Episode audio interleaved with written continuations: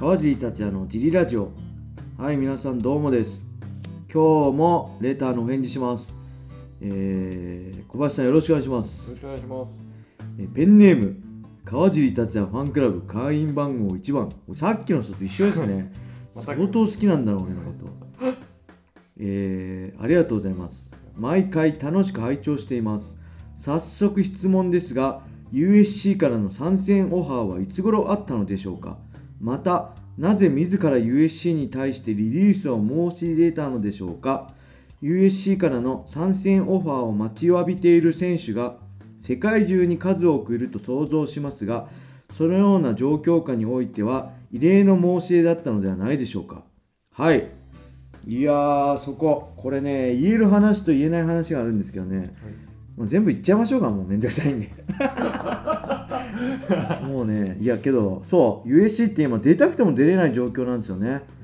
なのに自らリリースしてくれなんていうやつなかなかいないですよね。みんな USC 出たい出たいって言ってて出れないのに。まあねけど当時結構ねいつぐらいだろう。もうだいぶほら僕自分で言うのもなんだけど日本でこう第一線で戦ってきたじゃないですか。で結果もある程度完璧じゃないですかある程度出してきたんではい。多分ね出ようと思えばねいつでも出れる状態だったんですよね USC としてははい。まあ、ゴミちゃんほどのこれゴミちゃんはねもうダナがゴミちゃん大好きだからあれですけどそこまであのーねネームバリューとか人気とかこうあったわけじゃないだろうけど、出たいといえば多分いつでも出れるような状況ではあったんじゃないかなって勝手にう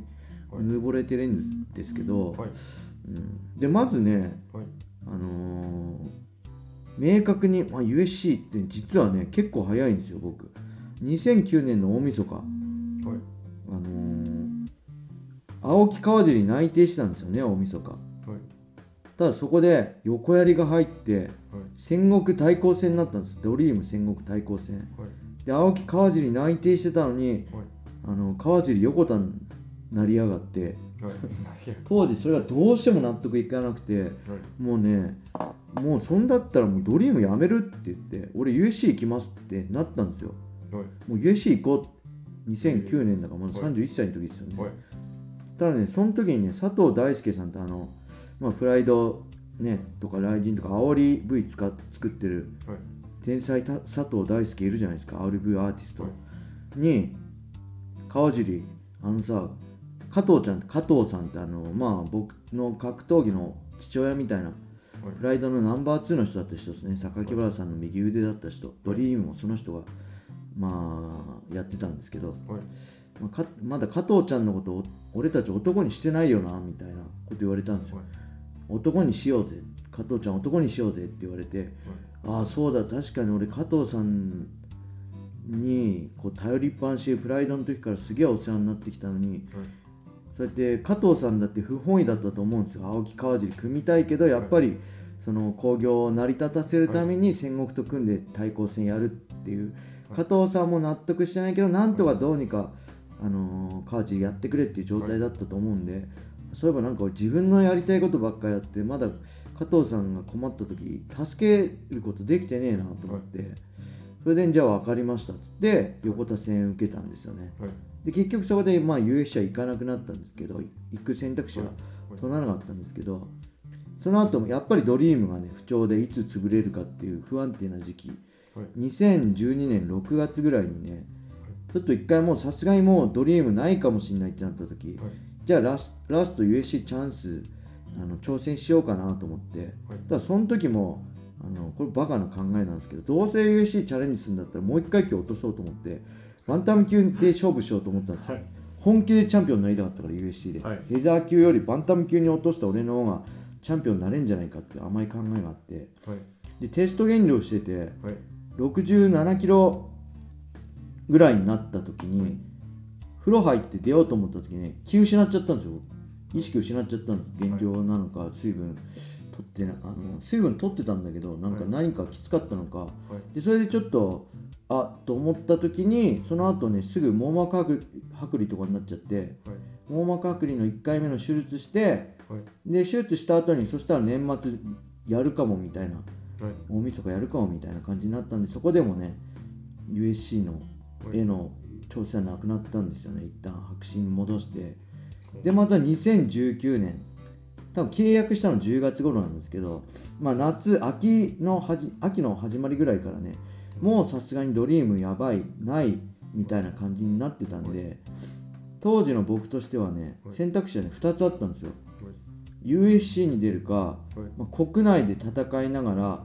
その2年2年後ぐらいに榊原さんのこの USC との競合の格闘技の仕事しちゃダメっていう契約が切れてフリーになるんで、2年後までに国内で戦い続けて榊原さんの復帰を待つかっていう2択があったんです、で現にねあの当時 VTJ からねオファーあったりもしたんですよ、ただやっぱりそれじゃ僕自身も国内で正直ね当時自分が一番日本でダントツで強いと思ってたし結果も出したんで、日本でね国内の選手と戦い続けることで自分がモチベーションっていうかこう強くなり続けることができんのかなっていうやっぱり強くなり続けたいし世界一になりたかったんで、じゃあ世界一の環境っていうか世界一の舞台に挑戦するしかないなと思って、その2択のうちから USC のを選択したんですよね。あので佐伯さんに相談して笹原さん佐伯さんに相談してまあ周さん周平田さんを紹介してもらって、USC 参戦して、で感じですね USC からの。だオファーはね意外といつでも僕は多分出れたんだと思いますね。多分負けた直後とかは無理かもしれないですけど、意外と川尻欲しいっていう声は常にあったみたいなんで、はい、なんでね、あのー、こっちが出ようと思えばいつでも出れる状態でしたね僕の場合は。で、えー、USC からのリリース自ら申し出たのもねそうなんですよ。もったいないですよね。みんな出れ出たがってるのにこっちからもう契約解除してくれって言われた言ったんですけどそれもねまあ、2016年のカブス・ワンソン戦で当時カブス・ワンソンもね僕もねランカーだったんですよ。僕10何位でカブスワンカブス・ワンソン8位ぐらいかな。なのに普通だったらメインカードなのにプレミナリーファイトカブス・ワンソン5位すごい。で僕が12位とかそのぐらいですよね。5位対だ普通だったらメインカードに入るのに当時 USC の首脳からこう週3図体に聞図体週3図体に聞いたのがこう USC ファイトバスをもうちょっと盛り上げたいからメインカードじゃなくてプレミナリーファイト前座で戦ってくれないか。前座は当時 USC ファイトバスで、あのー、放送してメインカードはアメリカだったらケーブルテレビとかで放送してたんで、あのー、USC ファイトバスの加入者をもっと増やしたいからカブス・アンソン対川尻はランカー対決だけどプレミナリーファイトでやってほしいって言われたから、いやそれだったらまあいや分かったって言って、分かりましたって言って受けて、けどやっぱ判定もねやっぱ納得いかなかったし、まあよ悪くてドローだと思ったし自分勝ってもおかしくないと思ってたしそれでねなんかちょっとね納得できなかったんですよ。で当時今はね多分ないみたいなこと言ってたんだけど USC ってファイトマネー以外にロッカールームボーナスっていうのがあって、大体試合終わると、こう、ロッカールームボーナス小切手だっけかな家に送られてくるの。ともっと昔は直接ダナ・ホワイトとかが来て小切手でくれたりしてたらしいんですけど、試合後に郵送多分、あのー、ドーピングチェックとか当時あったから、それをクリアした人に送ってたんですよね、多分。であのそれもいい試合した人とかものすごいもらったりするんですよ、はい、何十ドルとかもらったりするんですよ。何十ドルとか何千万とかロッカールームにボーナスもらったっていう話も周さんから聞いてたりして。でその時も負けはしたけど俺はその USC の意向を組んで前座で戦ったしいい試合めちゃくちゃいい試合したしで当時 USC のスタッフの多分偉いダダナじゃないけど偉い人から、はい、すげえ試合だったぜって手紙が来たんですよ。なんかアメリカから手紙来てるよってえ？何？って見たらロッカルームボーナス小切手かなと思った。らただのあのー、手紙で「お前すごい試合したなありがとう」みたいなその USC ファイトパスの担当者の一番トップの人から、はい、USC ファイトパスの担当者の一番偉い人ですねから来て、はい。これはロッカールームボーナス期待できんじゃねえのと思ったらあと振り込まれたのか。振り込まれたロッカールームボーナスの金額がものすごい低くて、もうそれでテンションめっちゃ下がって ふざけんなよみたいになってでそれでなんかもうそれだったらはい。なんかねこうもういいやっていうのもあったしもう一つでかかったの。うわ10分超えてる。俺としたことは。けど続いていいですか？これ連続でやっちゃっていいですか？前後半に。いやもう10分、はい。あと5分で終わらせます、はい。3分で終わらせます。はい。当時ね USC ねズッファが経営してたんですけどこれ調べたら WMEIMG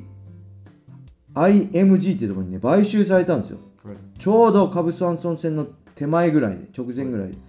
ではい。なんかねこうやっぱプライドが USC に買収された時もそうだけどこれはなんかきな臭いな。なんかあるな。いいいいことだけじゃないなと思ったんですよ。今までとは勝手が絶対違ってくるな。はい。で特に日本人選手の扱い方とかこれはねちょっとねこうなんだろう。どうなるか分かんないなって状態だったし僕も年が年だからはいこうそんな試合間隔空けたくなかったしなんでふそういう何がどうなるか分かんない状況の場所に自分を置いときたくないなと思って。でだそれも含めてじゃあ契約解除して日本にライジに戻ってこようと思ったし当時カブス・アンソンには負けたけどある程度 USC で結果出してたんでまあいやらしい話一番自分をねいい場所で売るのも仕事の一つじゃないですか例えば連敗してあの戦績悪い中で日本戻ってきて日本で試合来人で試合するよりもある程度戦績が、まあ、負けはしたけどいやいい試合だって勝ってたよって状況で自分を売った方が高く売れるじゃないですか。そう。いうのも含めて日本に帰ってこようって思いましたね。はい。なんでで結局その後やっぱりね日本人選手の契約数減ったりとか日本人選手のね試合数減ったりとか、どんどんこう日本人の契約数とかいろんな扱い悪くなってるんで、やっぱり僕のこう不安は的中したかな。やっぱプライドとかいろいろ今までねプライドドリームと僕も2回団体潰れてるとこ見てきてるんでそういう経験があってからこれちょっと一筋縄じゃいかないなっていうのがあったんでそういうのも含めてあとまあちょっとこうなんだろうチキショー納得いかないっていうのも両方含めてリリースをお願いしたって感じですね。はい。はい。こんな感じです。今日はねちょっとオーバーしちゃったんではい。あのーお詫びとしてはい。みんなフォローしてください。意味わかんないですけど、えーいつも言いますけどこのスタンド FM をダウンロードしてフォローしていただいてはい、ぜひ皆さんよろしくお願いします。そしてレターもどしどしお待ちしてますはいお願いしますお願いしますはいはい、今日はこんな感じで終わりにしたいと思います。それでは皆さん、良い一日を。まったねー。